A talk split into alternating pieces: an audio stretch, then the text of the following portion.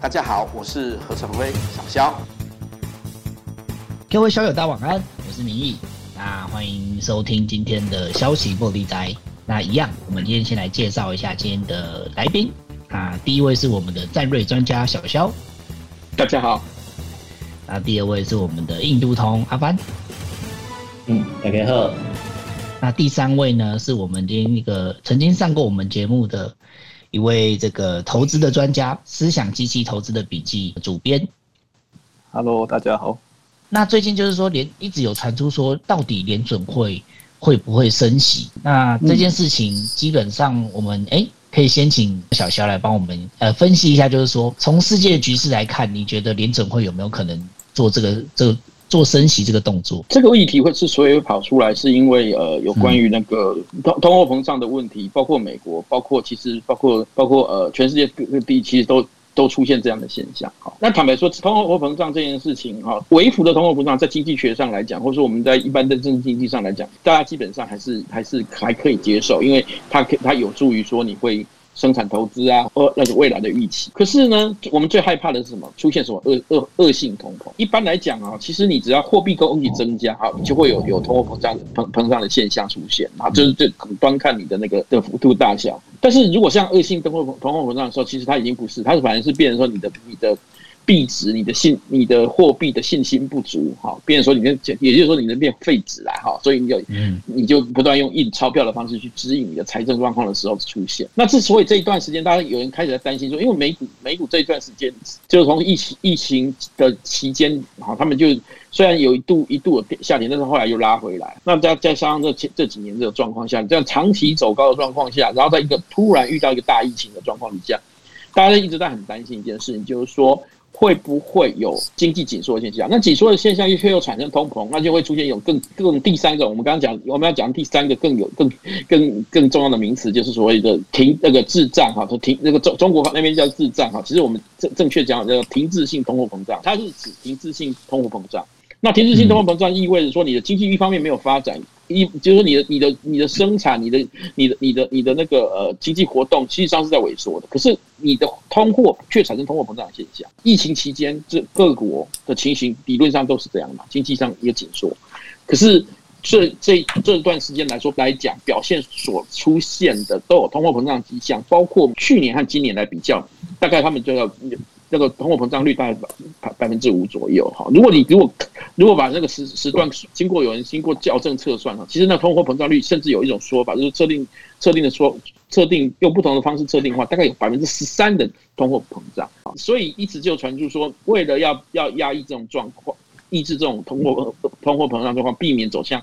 恶性通货膨胀，所以联准会一直有传输说它要收，好要要紧缩。那可是紧缩的同时会产生一个问题啊，那你那你你又一方面需需要透过量化宽松的方式来刺激经济，好，那这两个之间怎么平衡？我想这个刚好那个主编大家很很难得来上我们节目，也请教说这个第一个就是说这个通货膨胀的状况到底有没有发生？好，在美国状况，那再来就再来就是说那究竟是什么样一种通货膨胀的状况？然后怎么看未来这样子？我想大概我们都很。想要知道大概这方向的问题，我补充一点啊，就是就是大家是不是还记忆犹新？就是去年的时候，二零二零三月那个时候哦，就是美股好像在在多少的在多少期间，好像半个月之内还是怎么样，三次熔断嘛，对不对？对对，好像就是那次那个市场整个这样子恐慌下来，就 FED 就干脆催了一气，这样油门该大紧绷了，那个就是就是这这这一次这样子一放下去，就是嗯。就是现在不知道什么时候会洗刷嘞。对对对对，其实刚好昨天美国联准会开了利率决策会议，所以这个时间点蛮刚好。那我可以先讲一下他们昨天那个会议的决议是什么？就是就是大家一直觉得联准会会升息，但其实真正的步骤就依照历史经验呐，就是从。零八年金融海啸那一次那个步骤来说，一开始也是先这样大量的印钞票撒钱出来，然后撒完钱之后，第一个步骤是会先缩减购债规模，因为其实 QE 就是透过买美国就是国债，还有买企业债，然后去把资金释放到市场上。对，那所以它第一步就是先缩小它。就是在市场上买债的这样的那个金额大小。那先减少购债之后，第二步才是升息，那再来第三步才是缩减那个就是联准会的资产负债表。以历史经验的步骤是这样。那基本上这一次联准会也没有特别说他要做出太不一样的动作，所以大家的预期也是会照这个步骤一走。所以目前第一步应该是也是会先缩小那个购债规模了。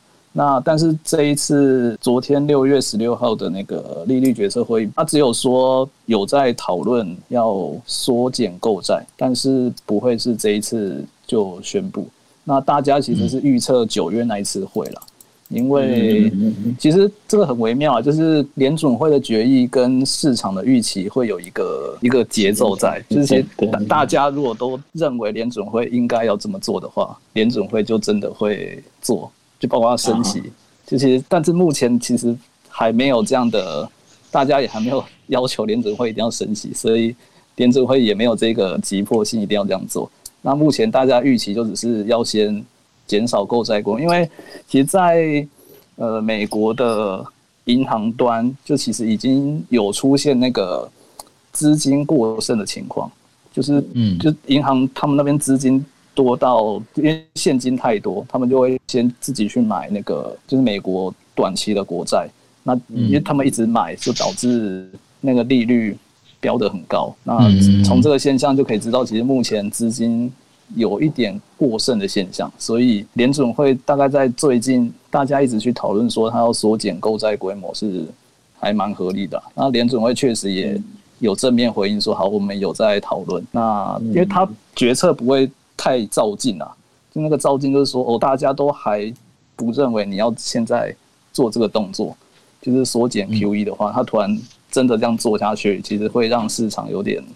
措手不及，那所以基本上这一次就还没有表态说要做，但是其实预期下一次应该就会表态。在通膨的部分，其实联准会有上调，这一次有上调那个。通膨预期啊，因为他们看的是那个 PCE 那个数字，PCE 其实是联准会他们也会看的一个指标，它就是消个人消费者的那个物价指数。这个数字确实冲到蛮高的啊，它冲到三百分之三以上。那以历史经验来说，这个数字确实蛮高的。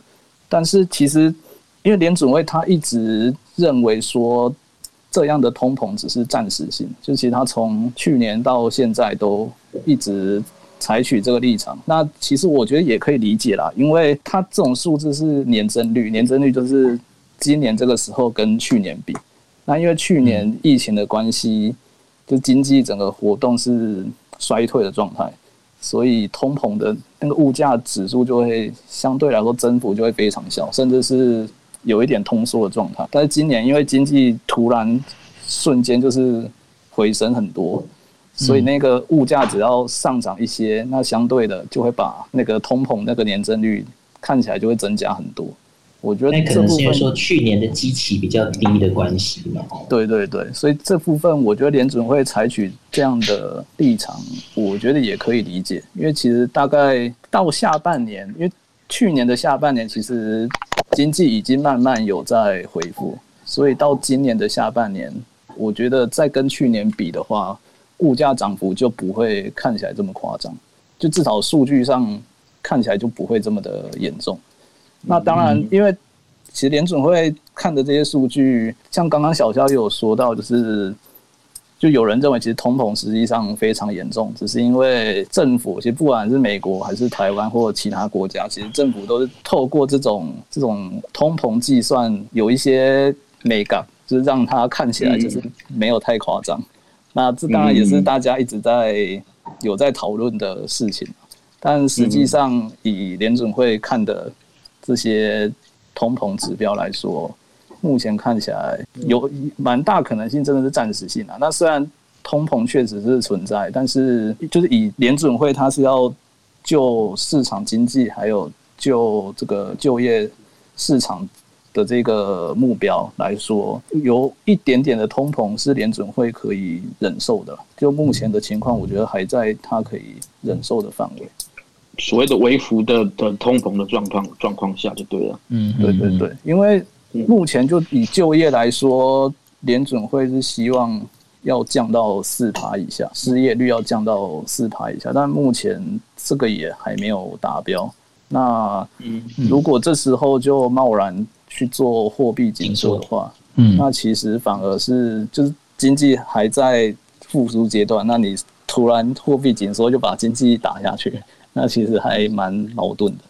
所以联准会它是以以就业失业率这部分先把它救起来再说，那通膨只要还没有到非常失控，它都还可以去忍受。而且确实，目前最近啊，像我们说黄小玉，就是黄豆、小麦、玉米这些，玉米对对这些基本的原物料，最近一个月已经没有再继续这样飙上去了，就算在那边盘整而已，没有太夸张的涨。那原油像美国德州轻原油，最近是有涨到七十以上的，但是要继续涨到八十，可能也没那么容易啊。这个就要看他们。原有的那个供需的情况，所以原物料如果原物料没有持续的上涨，其实物价应该会被就是会稳定嘛，对不对？趋于稳定。对啊，对啊。当然还有工资那一部分啊，就是因为美国他们最近是因为就是政府的那个纾困方案，就是导致很多人宁可在家里纾困也不去工作，嗯、那、哦、也也让他的失业率上升一点点，是不是？对对对，这其实就是其实职位。释出非常多，但是因为对。那个纾困金给的太太好了，就 就大家宁可在那领纾困也不去工作，那就变成说，变成企业要开出更好的薪资条件，才能吸引他们去工作。那无形中是增加那个企业的那个薪水的支出，那这个支出增加，最后一定。必须反映在那个就是物价上面，它的商品对对它的商品销售上面，这部分确实也是可能会造成通膨的一个因素。那但是这一个美国那个纾困方案大概七八月那边就会停止了啦，所以其实可以预期这个因素大概再过一两个月。也也也会消失了。现在这样看起来，是不是可以说，是不是可以说像，像呃，就是第三季、第四季好像会有一个会有一个转折点，要慢慢的观察这样子。哦，有啊，目前其实大家都是看大概第三季之后，第三季对，因为确实第三季第三季美国联准会就会宣布要，它是每季开一次会这样。我想一下哦，大概三个月，对，差不多。对啊，对，每一季每一季开月，对对对，对，就三月、六月、九月、十二月。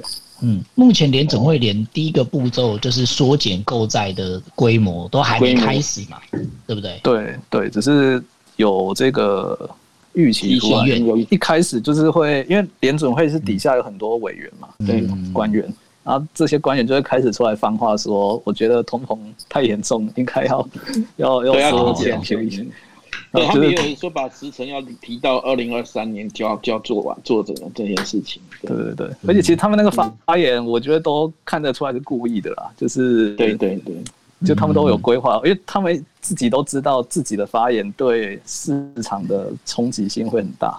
所以他们其实也不会说随便出来就乱讲话。那他们既然真的已经这样出来讲，就代表我联准会他们内部已经有这样的考量出现。那像这一次就很明显，呃，虽然说没有通过要缩减 QE 啦，但是整体的氛围就是好，他们有在讨论。然后像联准会那个报告里面会有一个利率点阵图，就如果大家有兴趣可以去去网络找。就是那个利率点阵图，就会可以看到哦，他们这些联准会的官员对于是不是要升息的态度是怎么样？因为那个就是他们投票的结果啊，就是这个委员认为认为应该要什么时候升息，然后要升级嘛，然后另外一个觉认为要什么时候升息升级啊，就他那个都会记录在上面，然后就可以看到哦，他们的共识大概是在什么地方。这一次开会的共识是二零二三年的，我有点忘记是二零二三年的哪时候。要升两码，这一次的共识是这样，然后市场就会觉得哦，联准会对升息变得更积极，但其实我看我是觉得还好，因为原本的市场预期就是二零二四年之前会升息，但提早到二零二三，我觉得我觉得也蛮合理的啊，因为原本就也没有说一定是要二零二四，他只是说二零二四之前而已。嗯嗯，对对对，但就是有表态比较要提前嘛，就数字啊，讲至少数字上听起来很提前的，对。像某种程度也是说，他们其实状况还不错嘛，美国经济状况其实还不错。对啊，其实一算是走在复苏的这个道路上了。嗯，因为失业率一直在下降，然后我记得那个像我们看那个制造业指数啊，就 PMI，其实也是一直在创新高。然后还有像，因为最近那个。塞港的问题啊，就是货运船都对塞住，然后其实他们的呃零售的库存，嗯，就是已经降低到非常夸张的数字，就是其实他们他们销售的那个库存已经降到以历史来的比较来说已经很低了，但是因为货都运不进来，所以 他们其实都有点缺货的状态。全世界的物流有一点超负荷了啦，对不对？嗯，对啊，因为自从大排长龙之后，就有点还没，就一直没有恢复回来。因为之前就没有恢复，之前就已经是这样了。不是，但去去年底就已经开始了，因为疫情的关系。嗯，疫情的关系就已经这样了。然后大排长龙又。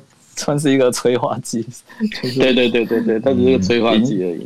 对，是蛮有趣的。因为疫情疫情疫情开始之后，其实运输物流的需求就大幅的上涨了。因为疫情会导致我可能这个港口突然发生有有群聚感染，他们一定要我就是开停工，然后开始做检测啊，一检测下去可能就是一两天，那他们可能一两天都不能。去搬货干嘛的？对，就停摆住了。没有、啊，然后然后现在不是搞到说什么台股的那个三四成的成交额都在那个航运股上面吗？啊，对，航运股，我记得记得最高还有到五成呢、欸，真的假的？啊、对，将或将近五成那边。你说大家都把钱移到那个移到那个航运业里面去？航运，对对对。或者是很多这种散户在做当冲啦，就是因为他那个日内日内波动太大，一天就是最低跟最高可能十几趴会有，然后大家去那边做当冲，就导致他的那个成交金额非常大。哇，这这个时候做当冲心脏很大颗哎。我要他们赚的很开心，赚的很开心，好不好？每个都基本上点下去买就对了。对了，现在航运三雄那个全部都被涨起来了，现在大概也是到头了，景气就是这样子。好啊，我们感谢主编大大的分享与分析。好，那就是我们接下来来聊一下，就是最近台湾的时事嘛。就是啊，这个如果大家有看新闻，一定知道，就是说啊，中国有史以来哦，中呃派最多架的军机绕台湾。嗯，中国军机绕台湾可能不是新闻啊，但是那么多同一天来，可能就是新闻的。所以这个一定要请教一下这个战略专家小肖，就是说，到底中国最近是吃了什么药？就是他为什么会突然有这个举动？那又代表说，这背后是不是又代表说有什么？呃，就是有什么意义存在吗？我我我想我们分几个层次来看哈。第一个层次就是说有关于它，我们从我们我们先从军事的军事技术军军事的层面来看。那从军事的层面来看的时候，其实我们可以注意看一下这个扰台哈，他们军机军舰扰台扰台，其实是这几年的事情，特别是在习近平上台之后，好才才特别的严重。而习近平上台台之后开始开扰台的最严重的时段呢，通常。也是在他的第二任期，那也就当然就是这几年。那这几年，我们在在又在逐步分析的时候，你会发现，他飞机来犯来台湾所谓扰台的这种威吓性的东西，哈，过去都以战斗机为主，而现在呢，它一些慢速呃慢速的定义机，哈，但是慢速，但是虽然是定义机，但是它具有特定特定功能、特定目的的的的作业机种越来越多。那包括我们这一次来看到的所谓的创历史记录的最多的最多的这一次哈，也是一样。虽然它的数字最是被那个战斗机冲上去的，可是哈，我觉得比较应该要注意的反而是这些定义机，哈，就是螺旋桨的，比如说反潜机啊、电子作战机啊、干扰机啊、远端干扰机啊等等这些。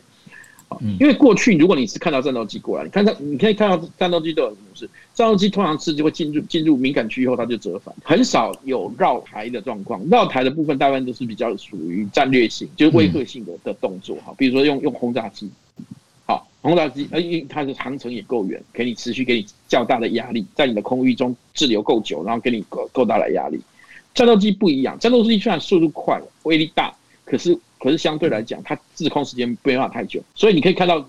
我们看它的航机轨迹来看，到这一次也是一样，它其实进入西南空以后，它它很快折返。可是我们说的这更更用螺旋桨的慢速机的时候，它飞飞的距离就很就更远，好像这次它飞到巴巴士海峡再折返，好。那那这代表什么意义呢？哈，过去只是战斗计划，通常是威慑性，你可以说它比较是是威是是一种示威的恫吓的作为。可是螺旋桨在螺旋桨的这些作业机，其实反而是开始在进行什么？进行参数的收集，战场环，也就是说它是进行战场环境的经营。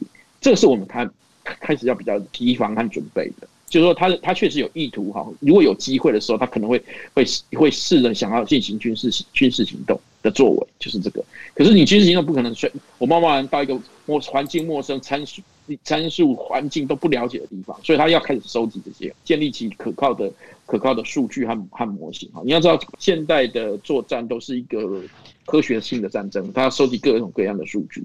那这些飞这些飞机这些。这些扰台机种的结构，你看它的扰台机种的数的内容结构，其实可以理理解他们大概在做什么。好，这是从军事层面的。那也就牵接下来就也就牵扯到刚刚主持人问的第二个问题：他们到底为什么要做这这件事情？中国由于他们的政治结构和政治逻辑逻辑的问题，哈，中我们常常说外弛内张，哈，外弛内张。那通常来讲。对这些这一类国家哈，最容易做的一件事情就是说，它其实，在对外的一些强硬的强硬的动作，通常意味着内部可能面临极大的的压力和挑战。啊，也就是我们的传统政治学上常会讲到讲的说压力移转理论，好，这是一种很典型的压力移转做法。中国现在面临的的压力其实很大，它面临的是一个内外交困的状况。哈，对内有包括它的的增长停滞、人口结构所所造成的人口红利的减少，以及包括整个这个转转产业升级所面临的问题等等的问题。那对外更严重，就是说从这个美中贸易战以来，国际局局势的转变，就是说大家转变成开始抗中，或者说对中国的扩张性的的作为开始产生态势越日日趋明显。哈，原本他们认为强硬派的川普下台之后，态势也许有所转换。但我们本节目我们已经讲过非常多次，就是说美中对抗的格局其实已成，好，已经回不去了，好，已经回不去了。更何况中国这几年来，哈，夹着他他这种呃，他那个参与全球全球化的好处，可是他却想要去改变世界规则的这种这种进行对全全世界范围的这种。这种渗透扩张行为已经威胁到威胁到，或者说让各国都感受感受到压力。我们可以看到，像包括这一次 G7 领袖会议里面，甚至也已经讲说台海问台海问题，他们过去一直想要把它降降格。降格，把它局限化，把它称为就是这种内战、内战格局、内战、内战的遗绪哈，内战的残留问题来试图来压来压制台湾来解决。而我们现在看到，就是说，其实我们有说过，其实本质上它本来就是国际问题，台海的问题本来就是国际问题。嗯，好，那那现在其实你看这次峰会中明文，这是 G7 的领袖级峰会。好，领袖级峰会也是最高最高层级的峰会里面，第一次明文把台湾的问题放在里面。好，然后声称就是说反对中国这种对台湾的的威吓、武力威胁等等。好，这这个的这这种压力下，他没有办法，没不能示弱啦。好，嗯，那那不能示弱，那所以在操作民族主义的逻辑底下，为了回应国内的压力来源，好，那所以所以他就必须要对外有一些强硬强硬的主张。好，所以所以而且过去。以前过去他们都还偶偶尔为之，现在变成已经系统化，所以你可以看到说说包括战狼外交也好，包括包括军方的鹰派抬头也好，具具有军系背景的宣传机构也变成说鹰派当道，这种问题其实都凸显出哈，中国越张扬的时候，其实有某一种程度来讲，就是他们内部可能有有更多的压力和问题存在，对，才需要出口转内销啦。是的，是的，所以那个是一个典型的压力移转的作为啦。所以就是他飞越多飞机过来，代表他们问题越大嘛。哎、欸，但但我们不是这么讲话了，我们只是说从这件事情来看的话，他身高冲突的这个作为来讲，好，就表示他们可能压力很大。我们可以确定可以压力很大。那至于这个军事层面，我们要这样分开来说，就表示说他这确实是有有一批人是真的真心想打着打一仗。我们也可以说，他派出这些飞机来讲，你可以很明显看到，出这些飞机的目目的对象就已经不单单只是台湾，就对付的是是美国，特别是反潜机。为什么？对美国最没辙，美当然美国各方面军事领域都大幅技术上。大幅，他如果要武力犯台，他主要面对的对手就是美国的海军。美国的海军从空中到海海水下，全面性的超越他们。军舰要载运部队过来，你第一个目的是你会不会被潜水艇打沉？你会不会被水下目标击沉？你会不会被你能不能掌控水下的控制权？这是其中一个。这是为什么他们也要开始大量的派出反潜机？干嘛？要收集水文情报等等。要他必须要了解这个空域和水域啊。好，所以这个作为可以看出来，他们确实有一些人正在加速的实践谋划这个可能对美作战的计划的完善。嗯，这个当然已经有一个完整的对美作战计划，或者能施行、能执行美对美作战计划，这是两件事情。但是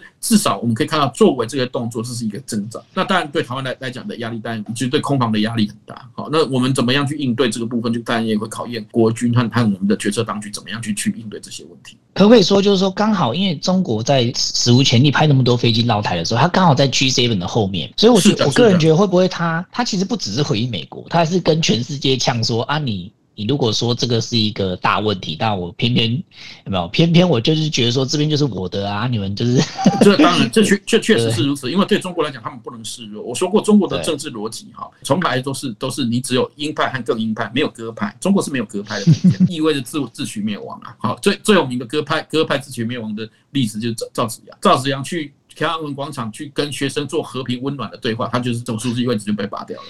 然后第一个被清算的，对，被清算，被然后然后被软禁一辈子，你可以看到很明显的例子哈。他们的逻辑是如此的，他们为了对手竞争的时候，他们也是国内，我是指国内哈，党内竞争的时候，他也是会扮演更鹰派，在比赛谁更鹰派这件事情上面。那所以呢，依此逻辑，他对于 G7 部分他不能示弱，所以他一定会有要有所动作。那我们都知道 G7 的举办地点是在英国，好，那他不可能派出中军机或辽宁舰远航去英国做做威吓动作嘛？那是要就近威吓了。他们就碰到他们的红线，虽然他们红线最近是是据说是机动可调整性的呀。嗯，好，因为有台湾嘛，台湾变成核心利益问题嘛。你要知道，过去有中国在主对台武统的要件里面，可能大家都已经忘记了。其中一个条件就是，台湾台湾的问题国际化，就是就是武统开战的条件。是听起来是在听牌了，结果呢，现在弄一弄变相公这样。没有，他就说我在听哦，他现在继续说我在听。是啊，他之前就呛过很多，听一支武统这样，结果出来结果出来就是棒钱了呢。他不是说什么？他不是之前也呛中国也呛过说什么？如果军机降落台湾，对，他就要攻，而且被自己中国的小粉红挖出来就说、嗯、你你也这样写啊？你说飞机降落就是就是武统之日，就结果他结果他们现在他那个写这个文章的人这个。雕盘侠胡锡进已经说，他已经改口，是变成说主动权变成我们，这个这个调的好快啊！嘴炮的主动权在他们那，对，没错。不过你要你不懂，这个叫做底线，底线是画在哪里呢？就是要让人家踩不到，这样。啊，对对对对对对，他人家人家是这个才是踩进来要跳出去，他们不是，他们线本来就可以动来动去的这样子。对对对，这才是才这才是画底线的艺术。那所以他们随时调整。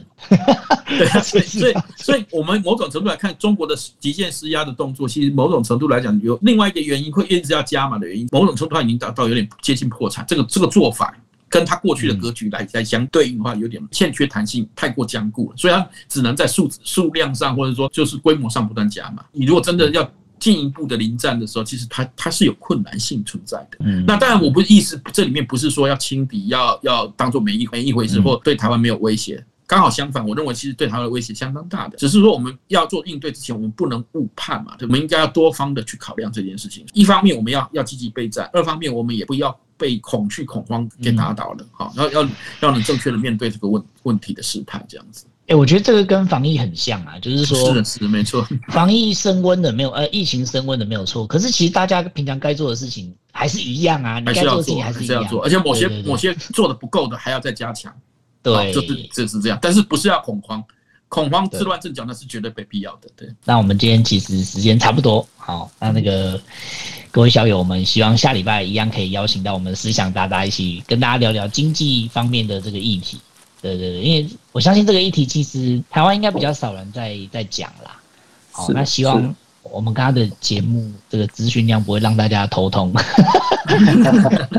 好，随着第三季快要到了，这个思想大家要多来一下，这样 这个对有在进出股市的人来说很重要，很重要哦，很重要。好，好啊，那我们就今天节目到这边结束。那大家各位小友，大家晚安，拜拜，拜拜拜拜拜。如果喜欢我们的影片，请记得帮我们按赞、分享、订阅、开启小铃铛哦。